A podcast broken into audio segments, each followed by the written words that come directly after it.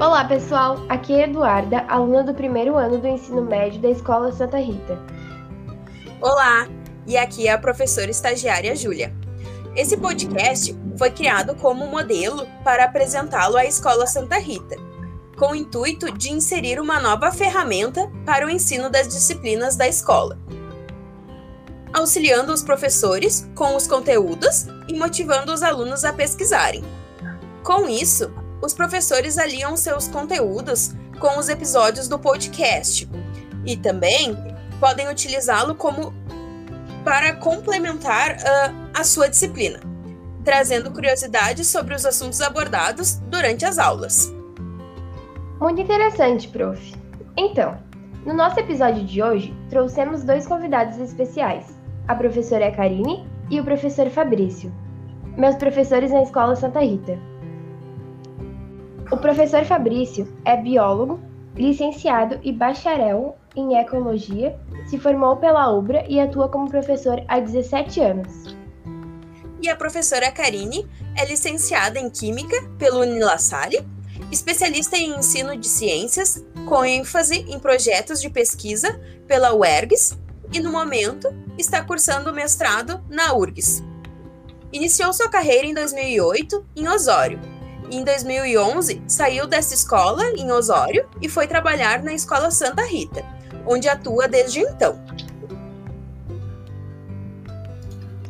Quero montar uma horta, uma horta caseira. E como fazer para o solo ficar mais produtivo? Boa noite, pessoal.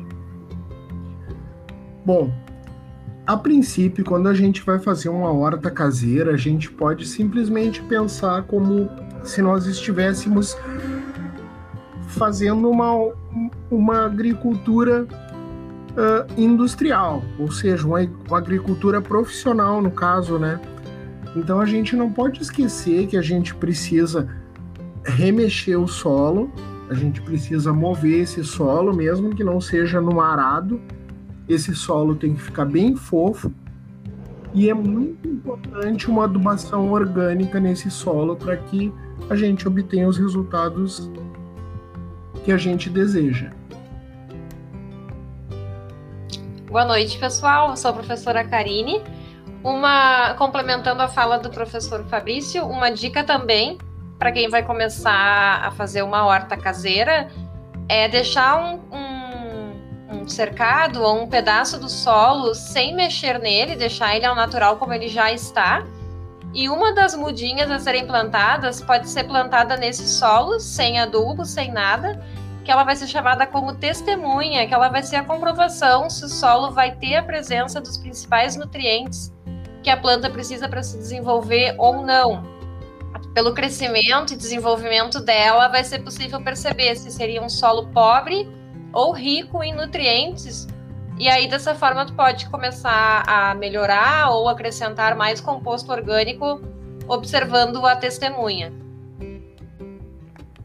Bem interessante. É, queremos saber também uh, como que tem que ser a rega dessas plantas e qual a importância da rega. A, a água em relação às plantas é muito importante a gente pensar e ter em mente que ela, a importância dela não é no desenvolvimento direto da formação da planta, mas a água ela tem um papel fundamental no resfriamento da planta e no desenvolvimento dela. 99% da água que a gente que a planta absorve serve para ela se regular termicamente. É a termodinâmica da planta. Só 1% vai fazer parte da composição da planta.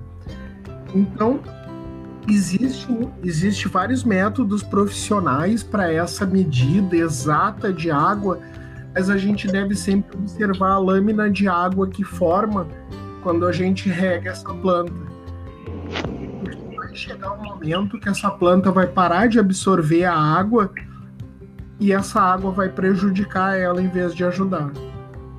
Qual seria o pH ideal do solo para receber as hortaliças e como o pH interfere no crescimento da planta?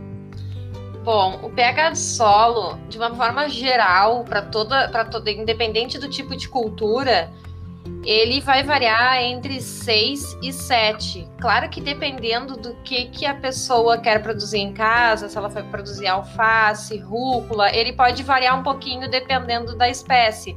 O melão, por exemplo, o pH do solo ele vai variar entre 6,4 a 7,2. É uma, é uma diferença muito pequena, mas cada planta vai ter o seu a sua faixa de pH ideal. No solo, os principais nutrientes para o desenvolvimento de uma planta é o NPK, que é nitrogênio, fósforo e potássio. Quando a pessoa tem um solo adequado, uh, rico em nutrientes para garantir o desenvolvimento dessas plantas, para que elas consigam absorver esses nutrientes, o pH do solo precisa estar nessa faixa, entre 6 e 7. Se tiver um pH ácido, que vai ser abaixo desse valor, 6, a planta ela não vai conseguir absorver esses nutrientes e ela vai apresentar algumas deficiências. Por exemplo, o nitrogênio, quando ele está tá presente no solo nos níveis adequados, ele está relacionado com a clorofila, ele vai garantir uma folha num tom verde escuro. Se não tiver nitrogênio, a tendência da folha, a folha vai ficar amarelada. O potássio ele vai garantir plantas mais robustas, mais fortes. Ele também define a questão da forma dela, da cor, do sabor. O fósforo também ele, ele é mais importante na fase final de desenvolvimento dessas plantas. E nesse estágio final é que a planta, entre os três, entre o nitrogênio, fósforo e potássio, o fósforo é o mais absorvido na fase final. Mas se o pH não estiver correto, a planta não vai conseguir absorver esses nutrientes. Por isso que é muito importante sempre medir o pH. É possível medir de forma simples em casa para garantir que ela vá conseguir absorver, senão não adianta fazer o adubo. É, a respeito uh, de diferenças em plantar no solo e plantar em vasos, eu não sei se vocês teriam alguma alguma contribuição a respeito disso? Eu acredito, eu acredito que a única diferença, que é o único cuidado que a gente deve ter quando a gente vai plantar diretamente no solo uh, em um, ou em um vaso, é a quantidade de água. A gente tem que lembrar que aquela planta que a gente está plantando diretamente no solo, ela vai ter a umidade da noite, ela vai ter uma rega natural e a planta que a gente planta num vaso, a gente precisa cuidar muito mais dela do que aquela que a gente está plantando no, diretamente no solo. É muito mais fácil produzir uma horta, se, se, a, se a gente tiver capacidade, na, no solo do que no vaso. No vaso é bem mais difícil de cuidar dessas plantas. Existe uma série de, de hortas existe um, um, um, uma horta suspensa que a gente pode fazer em apartamento. Existe só a gente tem que ter cuidado porque a gente tem que lembrar que a gente não está cultivando alguma coisa de forma natural, ou seja, a gente tem que providenciar para que aquelas plantas tenham o que elas teriam se elas estivessem no solo. A gente tem que cuidar o sol, a gente tem que cuidar a água, fica tudo diferente. Sim, tu que vai ter que providenciar o que a natureza não vai estar ali para fazer, né? Exatamente. Sim, acho que a questão da quantidade de adubo também tem que ter um cuidado, porque tu está fazendo ela numa escala bem menor, né? Sim, tu não pode é. exagerar, tu não pode exagerar nessa quantidade de adubo também, porque tu tem que lembrar sempre que tudo que tu botar naquele vaso ele não vai ser absorvido pelo solo como ele seria numa, numa horta no solo mesmo, né? Numa horta Sim. natural. Vai estar ali mais concentrado, é isso? A, a questão não seria nem do, do da, da concentração, Júlia. A questão seria mais de tu ter cuidado, por exemplo, quando tu vai lidar com NPK, que nem a Karine falou ali. Tu vai lidar com NPK no solo, tá? Aquele NPK ali, ele vai ser absorvido de uma forma num solo e ele vai ser absorvido de uma forma totalmente diferente num, num, num vaso. Ou seja, tu, no vaso tu não pode colocar muito NPK, porque onde tu colocar em excesso, ele não vai ser absorvido pelo solo. Ele vai estar constantemente ali.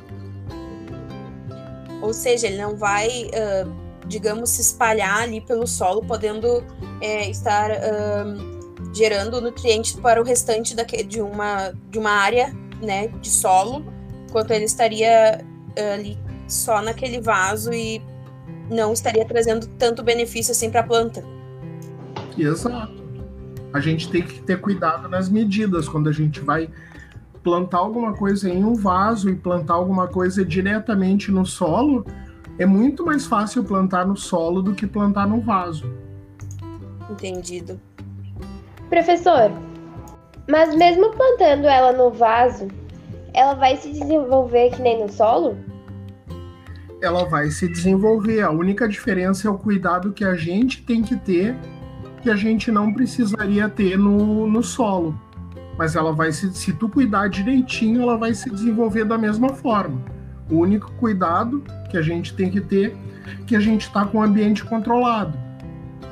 Daí a gente tem que entender que tipo, eu vou plantar num vaso, tá? Esse vaso ele vai ter que essa planta precisa de sol, precisa de muito sol, ela precisa de pouco sol, eu vou ter que ter o cuidado de providenciar isso para ela, ao contrário de que, tu, de que do que se, se nós plantássemos ela no solo direto, porque daí a natureza vai fazer isso. Entendeu, Duda? Sim, sim. Olha, eu acho que é isso, então, para até o episódio não ficar assim tão longo. É, seria bem legal, né? A gente discutir bastante, bastante coisas a respeito. Tem muita coisa, né, a se falar é, da, sobre horta. Sim, com certeza. Uma coisa interessante que o professor lá de Osório falou também, uh, falando em vasos, ele, ele, ele pegou um vaso imenso, imenso não, mas um vaso grande que dá para ter em apartamento tranquilo. E aí ele colocou a terra dentro do vaso e ele abriu um buraco no meio dessa terra e colocou um balde com microfuros embaixo. E ele fez uma composteira dentro desse balde. E aí a planta, ele plantou em volta, não sei se deu para entender. Ele plantou, em, aí ele cultivou tempero verde e ali no balde ele ia fazendo lixo dele em casa, né? Erva mate, borra de café, tudo que é fonte de nutrientes, de fósforo, hidrogênio, né? Aí ele ia tocando dentro do vaso, aí ele ia fazendo o processo de compostagem que ia penetrando para dentro dessa terra por baixo do balde, né? Ele fez os, os furinhos adequados e ia alimentando o solo dentro do vaso, assim. Fantástico, tem que ver o tempero verde dele, ele é enorme. Lindo. Nossa, bem interessante essa forma de, de plantio. Sim, ele chamou de composteira para apartamentos. Ah, que legal. A gente aproveita o lixo orgânico, né? Da tua casa. Sim, sim. Aí, ele, e aí, ele, aí tu faz os furinhos adequados. Ele tem um laboratório vivo no pátio da escola, né? Muito experimento que ele faz. Bem legal. Queremos conhecê-lo. Sim, com certeza. Eu vou levar vocês lá. Pode deixar. Ah, então, professores, nós queremos agradecer vocês é, por estarem aqui presente hoje é, colaborando com o nosso podcast e poder uh, estar contribuindo uh, com sua sabedoria a respeito de, de uma horta orgânica. E esperamos uh, vocês para um novo debate num próximo episódio. Ah, nós que agradecemos o, o convite e a participação e tentamos passar aí para vocês tudo que a gente aprende muito com o pessoal que está na parte prática, né?